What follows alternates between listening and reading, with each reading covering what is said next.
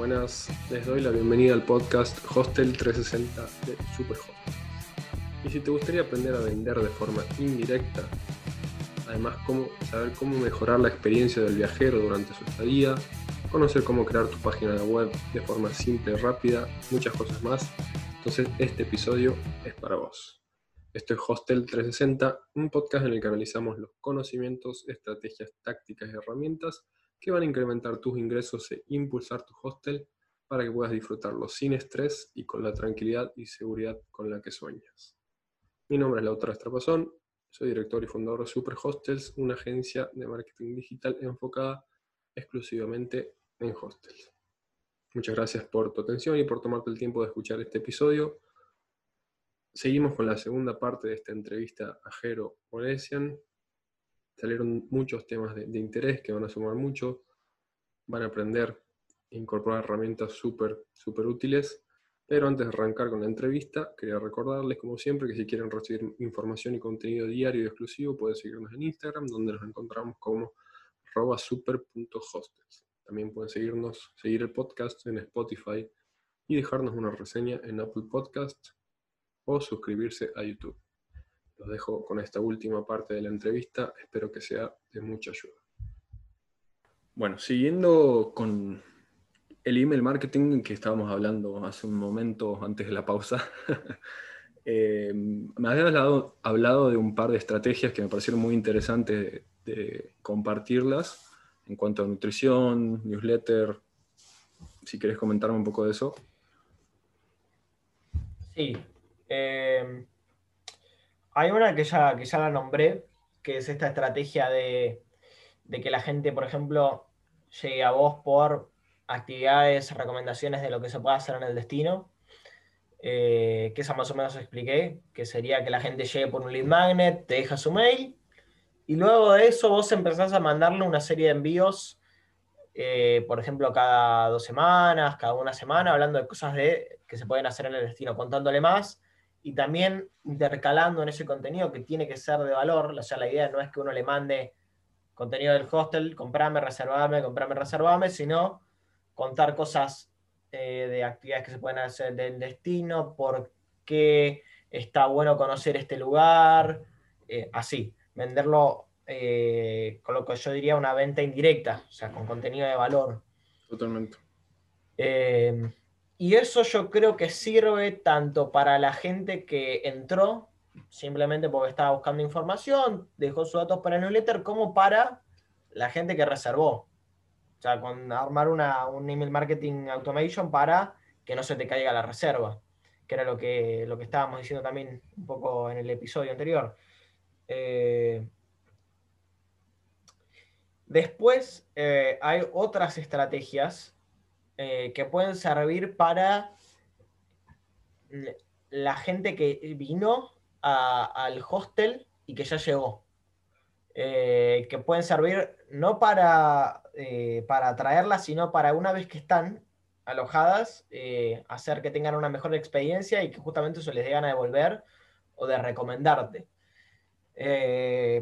por ejemplo, vos, hilando con lo que decía antes, podrías hacer eh, no conozco quizás yo tan en profundidad las plataformas de, de reserva, pero vos podrías seguramente hacer que si tu plataforma de reserva pone un huésped como que se acaba de hacer el check-in y vos tenés el mail del huésped, o mismo de última teniendo una plataforma, un Excel, por ejemplo, al lado, donde anotás los mails de la gente que va haciendo el check-in, hacer que, que se cargue ese mail, dispare una serie de mails automáticos que se manden por, o por el tiempo que tiene la persona reservada, bueno, o quizá uno solo cuando reserva. ¿Y qué le llegan a ese primer mail?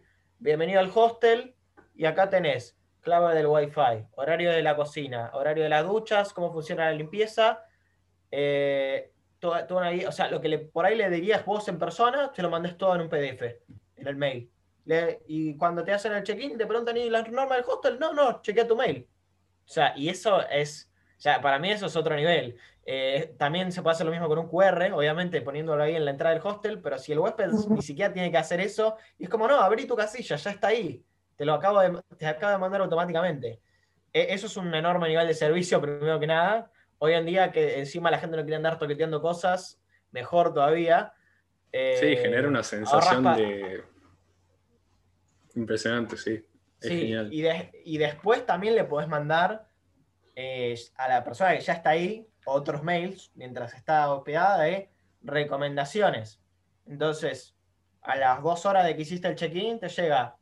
o- inclu- inclusive se podría, no quiero entrar mucho en detalle porque me voy a poner muy técnico, pero vos podrías hacer que si la persona hizo el check-in entre las, suponiendo, ¿no? Horario de cena argentina, estoy hablando, ¿no? Pero ponele que hizo el check-in entre las 4 de la tarde y las 7 de la noche, vos sabés que la persona probablemente va a salir a cenar, primer día que llega a la ciudad, no, seguro estuvo de viaje, no tiene ganas de cocinarse. Eh, listo. Le llega el mail, 10 restaurantes a menos de 10 cuadras del hostel recomendados. Y que encima, si tenés descuento en alguno porque tenés algún contacto con esos restaurantes, listo. O sea, eso hace que tengas un nivel de servicio todavía superior, porque la persona es como, ah, ni tengo que buscar el restaurante, no salgo a la calle y lo encuentro. Acá el hostel ya me dijo dónde voy a comer. Y lo pones en Google Maps, vas tres cuadras. Llegás, ah, sí, vengo con el descuento del hostel. Ah, sí, perfecto. O sea, y así puedes hacer con todo, con atracciones, con, no sé, playas, con lo que sea que haya para hacer en el destino. Eh, y las actividades del hostel también, obviamente, porque hay hostel que tienen actividades, no sé, si tenés yoga, si, no sé, tiene pileta, ¿a qué hora está abierta la pileta? Eh, los viernes Sí. hacemos fiesta en la pileta. Todo eso, o sea, eh, y eso solamente hace mejor tu servicio y qué potencia. Si la persona va siempre al destino, que vuelva. Y si no, que te recomiendo otras personas. Sí, o si también sos por ahí una cadena de hostels que tenés un par de, de locaciones, ya si la persona después de, de, no sé, Cartagena se va a Santa Marta, ya tenés asegurado prácticamente un- el mismo huésped. Sí. Otra cosa Sí, que se... Sí, Sí, sí, sí, decime. decime. No, que iba a aclarar que, que también lo que pasa mucho es que uno cuando piensa en marketing, sobre todo las empresas cuando te vienen a contratar es como, ok, tráeme clientes. Pero marketing no es solo traer el cliente, ok, ya lo tenés, muy lindo, te pagó, está hospedado, sino conservarlo, hacer que tenga una experiencia buena, o sea, eso también es atención al cliente y experiencia del, del cliente, pero pero es una parte que hace integral, porque después esa persona te deja una reseña. Y como decía, después por ahí se va a otro hostel. O sea, eso, eso hace parte de construir una buena experiencia y que te atraiga más gente. Porque al final, si vos hiciste todo para atraerlos, pero al final después la experiencia cuando llegás es mediocre y te podrían haber tratado mejor, eh, pero no te esmeraste, porque la realidad es que también si haces estas cosas, te vas a distinguir de los demás. Y, la- Exactamente. y- y lo que buscas también cuando se van es que te dejen unas reseñas en Hostelworld, en Booking, donde sea, que sean espectaculares, que la gente la lea y diga, listo, yo me voy a hospedar acá, porque la gente está diciendo más o menos que le vendería su alma lo- al hostel. O sea, Exacto. me fui, me fui un poco, me fui, me fui mucho con el ejemplo, pero... No, es que es claro. En hotel, creo que en general, pero quizás en hotelería más que nada es súper clave las reseñas, ya sean en las botas, en esta, en Hostelworld Booking, Google Maps, TripAdvisor. Creo que es un gran porcentaje de, a la hora de decidir si te reservan o no. Pero algo que iba a decir, por ahí hasta ta- estaría interesante hacer un, ponele, sabes que el huésped te reserva y está siete días. A la mañana, todos los días de la mañana, le pones buen día, hoy puedes hacer ta, ta, ta, ta, ta, ta. Hoy es día de, no sé, estoy flasheando, pero, pero estaría, sería, como vos decís, sumaría mucho a esta calidad percibida. Y bueno, volviendo a lo que vos decías de que el marketing no es solo atraer clientes, es una pequeña parte del marketing. Creo que la definición de marketing es algo así como tener en claro qué es lo que desea el cliente y satisfacerlo, mejorar su, su satisfacción. En el mix de marketing de servicios, en todos los factores que hay, se, se, se agrega el personal, los recursos humanos, se agrega el precio, se agrega la comunicación, la publicidad, se agrega el, el riesgo percibido, porque vos al reservar antes, bueno, es una de las características de los servicios, ¿no? La intangibilidad, la heterogeneidad, la, el estar produciéndolo al mismo tiempo que la persona lo está consumiendo, la heterogeneidad, o sea, yo te puedo brindar un servicio, pero dentro de un rato te lo puedo brindar diferente, no es un producto que estaba construido industrialmente y va a ser siempre igual. Entonces vos tenés que tener en claro todas estas cosas para, brindar, para hacer un buen marketing. Va mucho más allá de simplemente una publicación de Instagram, ¿no? Claro, lo que tiene, lo que tiene, o sea, los servicios es que justamente al ser intangibles no es como, no es como un celular. Vos compras un iPhone y te llega una cajita, tenés un lindo iPhone, lo podés tocar, sentir, está ahí, pero, pero los servicios son, eh, son prácticamente pura sensación. O sea, al no poder tocarlos es cómo experimentás vos el servicio. Después, obviamente, ah, no, es lo mismo un, hotel que sí es como pura experiencia y hay cosas que sí son tangibles, ¿no? Si vos llegás y está en la sábana sin lavar, obvio que eso es tangible, lo ves, lo sentís. Pero, pero por ahí, justo lo nuestro, o sea, un servicio de marketing, la forma de tangibilizarlo en nuestro caso son los resultados. ¿Qué resultados da? cómo es la experiencia, cómo es la cercanía, pero, pero en un hotel funciona parecido. Eh, porque si tenés una buena experiencia, lo que decíamos antes, de cercanía con el cliente, hablas, te preocupas por él, le das todas estas cosas, la persona va a sentir que tuvo una buena experiencia, va, a sentir confianza, va a sentir una buena relación. al final del día es lo que, lo que uno quiere, ¿no? Totalmente. Sí, eh, justo hicimos un episodio dedicado exclusivamente a tangibilizar el servicio, donde hablamos mucho de resaltar las cuestiones tangibles, las habitaciones, la decoración, la arquitectura del hostel. También hablamos de mostrar testimonios, hablamos de comunicar muchísima información para generar esta confianza y un par de cuestiones más eh, pero es muy importante la tangibilización en el marketing de servicios y en específico de, hotelería es clave. Sí, sí, coincido. Bueno, el último tema que me habías comentado que me pareció muy interesante es hablar un poco de las plataformas no code para crear sitios web fácilmente. Bien, eh, esto es algo que por ahí no mucha gente conoce con ese nombre. Si yo digo plataformas no code, plataformas sin código, lo más probable es que el que esté escuchando diga, ni idea qué es eso, lo que dice este flaco. Eh, e-, es un nombre básicamente que, que, se usa para designar a todas las soluciones que hay hoy en día en Internet para hacer cosas que antiguamente estamos hablando de hace 5 o 10 años, hubieras necesitado saber programar para hacer y hoy en día no.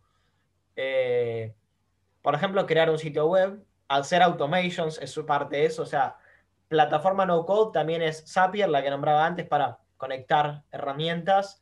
También son las plataformas de email marketing, o sea, hacer automation de email marketing, o sea, eh, no, no necesitas código, no necesitas saber programar para eso pero las más interesantes por ahí, o las más conocidas, eh, son las que son para hacer sitios web.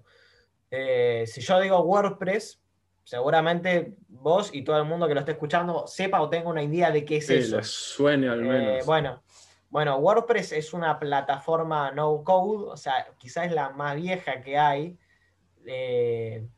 y la que más comunidad tiene, que más cantidad de tutoriales hay, que es la más difundida. Eh, que básicamente lo que te permite es generar un sitio web vos, o sea, vos mismo, o sea, vos mirando tutoriales en YouTube o pagando un curso, podés hacer un sitio web en WordPress, eso lo firmo. Quizás si uno no tiene ciertas nociones de diseño, marketing, no va a ser el sitio perfecto. Pero vas a tener un sitio funcional que anda, que lo puedes hacer vos. Eh, en WordPress, que creo que es una de las que, está más buena, por ahí para arrancar. No, no es mi favorita, igual ahora ya voy a hablar de la que más me gusta a mí, pero, pero WordPress lo que tiene es eso, es que tiene una comunidad muy grande, que tiene además eh, lo que se llama temas, que son un, constructor visual, o sea, de, para que se entienda, tenés cajitas que arrastrás que son componentes del sitio web a, a, la izquierda de la pantalla cuando vos te pones a hacer el sitio, por ejemplo, usando un tema que se llama Elementor Theme o hay otro que se llama Divi, Divi Theme, eh, lo que te aparece es una barra y dice cuadro de texto, eh, link, imagen. Entonces, ¿qué haces vos? Haces clic con el mouse, la arrastrás arriba y te aparece un texto. Arrastrás el otro que dice imagen, pones una imagen abajo. O sea, es como construir con bloquecitos el sitio web. Después vos lo vas ajustando, le pones los links, te ocupás de que quede estético, que se vea bien, sobre todo en el celular, que es lo más importante de todo en el 2020. Eh, y esto no me canso de repetirlo, es muy importante que los sitios web que uno hace estén optimizados para el celular. Es más, yo mismo, eh, aunque me he peleado con diseñadores por esto, recomiendo primero hacer el, sitio para el celular y después en base a lo que uno hizo para el celular adaptarlo al, escritorio. Porque, ¿qué pasa? Mucha de, mucho, mucho de los sitios, el 80-90% de las visitas son desde el celular primero, por lo menos. Eh, entonces, si vos tenés un sitio que está hermoso porque le pusiste mucho tiempo, mucho esfuerzo al escritorio, pero no le pusiste nada de esfuerzo eh, al, que se ve en el celular, la experiencia que va a tener el 90% de la gente fue a la que le dedicaste el 10% del tiempo. Idealmente, haces los dos bien. Ok, eh, haces el, del celular y el que se va a ver en el escritorio, los dos perfecto. Pero sé que muchas veces también para el emprendedor o la persona que esté ocupada va a poner el tiempo a uno de los dos yo digo, priorizar el del celular, por favor. Eh, bueno, WordPress es una de esas plataformas eh, no code. Eh, en español tiene soporte, hay muchos videos, pero hay otras, no es la única. sé que además existen plantillas para turismo, de eso estoy bastante seguro, que, que, vienen, digamos, con la plantilla ya hecha como, por ejemplo, para la reserva de habitaciones eh, y que elijan la cantidad de días, que vean todas esas opciones. Pero también hay otras opciones. está Webflow, esa es mi favorita porque a nivel visual te permite hacer muchas más cosas. Quizá si una, alguien que está escuchando dice, tengo, o sea, tiene un hostel, pero no tiene sitio de reservas propio, porque le reservan por Hostel World, por otro lado, y necesita un sitio, por ahí es más fácil irse por una plantilla de, WordPress. Pero si le quiere poner el tiempo y la dedicación, en Webflow se puede conseguir resultados estéticos mucho mejores, sobre todo si ya tiene por ahí alguna noción de diseño la persona. O si va a trabajar con alguien que, sabe diseñar. está muy bueno porque permite hacer muchas más cosas a nivel visual. Eh, es otra opción. Eh, y tiene además como su propia universidad de, de aprendizaje Webflow eh, que es de la empresa. Eh, y todo ese contenido de aprendizaje es gratuito. Pero bueno, eh, ya cada uno evalúa después qué plataforma le sirve más. después hay una tercera que realmente no sé hasta qué punto puede servir para un hostel, pero que está muy buena porque te permite hacer un sitio muy, muy, muy, muy rápido. Yo tengo mi sitio web hecha en esa, que se llama Card, que es C-A-R-R-D. Card es todavía más simple que WordPress y todavía más simple que Webflow, y en CAD puedes llegar a ser un sitio web completo en un día, dos, un par de horas. Eh, depende de qué tanta información necesites, cuánto trabajo le pongas. Eh, y te permite hacer cosas muy rápido. Si vos necesitas un sitio web urgentemente, en CAD lo puedes hacer. Eh, pero bueno, habría que ver quizás ciertos temas específicos de la industria, como el agendar las reservas y eso, pero por ahí se puede redirigir a otro sitio porque CART tiene ciertas limitaciones en cuanto a lo que se puede hacer de embeber cosas o poner cosas eh, tan eh, específicas y tan complejas como eso, ¿no? Como el sistema de reservas. Pero por ahí puede servir para algunas cosas como eh, hacer una landing page, o sea, un sitio donde la gente llega desde un anuncio de Facebook, por ejemplo, de lo que decía antes, volviendo a los ejemplos que puse, 20 cosas para hacer en Barcelona. Bueno, haces una landing, donde esté ahí, diga, descargate acá el ebook, le pones un link y, o, un espacio para un formulario para que llenen. Y eso en Cargo lo puedes hacer en dos horas. Eh, cosa que en Webflow y en WordPress tardas más, en general. Eh, y, es cero complejidad, es súper fácil. Eh, después hay más. no quiero mentir, pero seguro que hay alguna específica para hoteles si uno busca. Perfecto.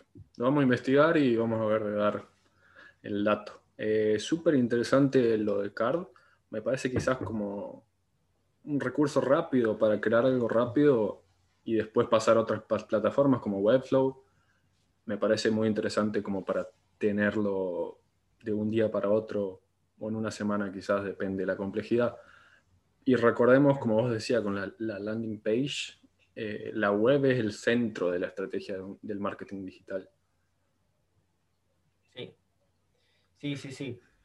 Eh, porque me ha pasado también de, trabajar con clientes y que no tuvieran una web, pero realmente te encontrás con muchas trabas. Se puede vender, o sea, yo tuve clientes mucho tiempo y sin tener una página web y en general la mayoría de las ventas también por mi tipo de servicio, por cómo es el servicio de marketing, las concreto por un mensaje privado, no por un comprar.